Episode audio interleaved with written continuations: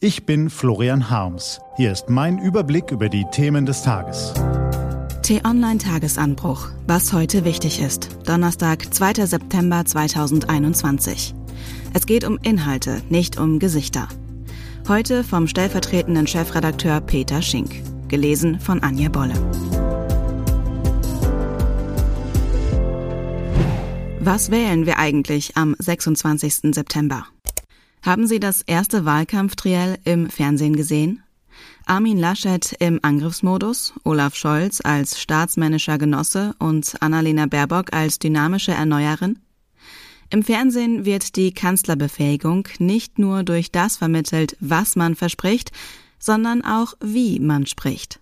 So wollte Olaf Scholz souverän wirken, aber nicht arrogant. Annalena Baerbock versuchte, den Aufbruch zu verkörpern, ohne dabei zu schrill zu werden.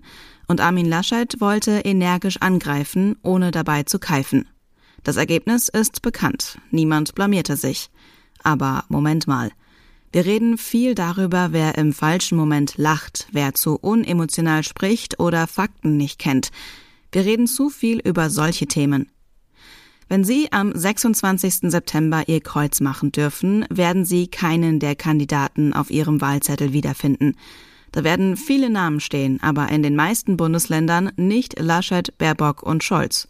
Und das aus gutem Grund. Die entscheidende Frage ist, was wählen wir denn eigentlich am 26. September? Klar, wählen wir indirekt auch den künftigen Kanzler bzw. die künftige Kanzlerin, die das Land ein Stück weit prägen – aber zunächst einmal wählen wir die neuen Abgeordneten des Bundestags. Menschen, die unsere Interessen in politische Handlungen münden lassen sollen. Die Hälfte von ihnen wird deshalb direkt gewählt, die andere Hälfte über Listen. Dieses politische Einmaleins lernen unsere Kinder in der Schule. In Wahlkämpfen gerät das gerne in den Hintergrund. Stattdessen nutzen wir die Spitzenkandidaten als Projektionsfläche für all unsere Erwartungen. Wir entmündigen uns selbst, wenn wir Wähler den Parteien vermitteln, man müsse uns nur den richtigen Kopf auf der Mattscheibe präsentieren. Verstehen Sie das nicht falsch, es ist natürlich wichtig, wer das Land künftig führt. Aber zum einen ist Politik eine Teamleistung, zum anderen gibt es viele inhaltliche Fragen, die dringend diskutiert werden müssen.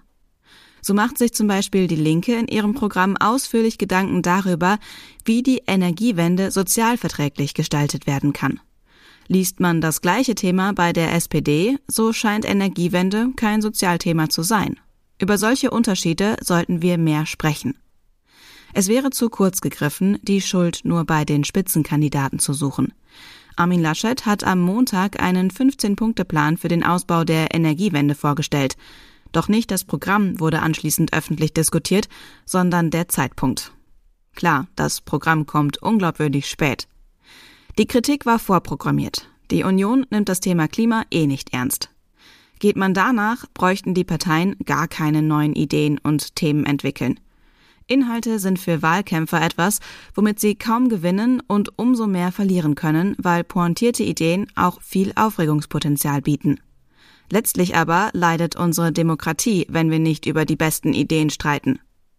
Wo immer möglich wird bei T-Online in den kommenden Wochen vor der Wahl noch viel über Inhalte berichtet. Wenn wir es dann auch noch schaffen, mit unseren Mitmenschen über Inhalte der Parteien zu diskutieren und diese in unsere Wahlentscheidung mit einzubeziehen, dann hat die Demokratie gewonnen. Was heute wichtig ist. Die T-Online-Redaktion blickt für Sie unter anderem auf diese Themen. Der baden-württembergische Finanzminister Daniel Bayers hat das bundesweit erste Hinweisportal für Finanzämter freigeschaltet. Die Oberfinanzdirektion Karlsruhe darf jetzt voraussichtlich erstmal tonnenweise unbegründete Hinweise zu Steuerhintergehen aussortieren. Auch nach dem aktuellen Tarifkonflikt ist für GDL-Chef Klaus Wieselski der Kampf noch nicht zu Ende. Die GDL hat weniger Mitglieder als die größere Eisenbahnergewerkschaft EVG und kämpft ums Überleben. Und heute Abend steht das erste Länderspiel von Bundestrainer Hansi Flick an. Liechtenstein ist der erste Gegner in der WM-Qualifikation. Doch will man sich für diese WM überhaupt qualifizieren? Diese und weitere Nachrichten, Analysen und Kolumnen finden Sie den ganzen Tag auf t-online.de. Das war der T-Online-Tagesanbruch vom 2. September 2021. Produziert vom Online-Radio- und Podcast-Anbieter Detektor FM. Wenn Sie uns bei Apple Podcasts hören, dann lassen Sie uns gerne eine Bewertung da. Vielen Dank. Ich wünsche Ihnen einen frohen Tag. Ihr Florian Harms.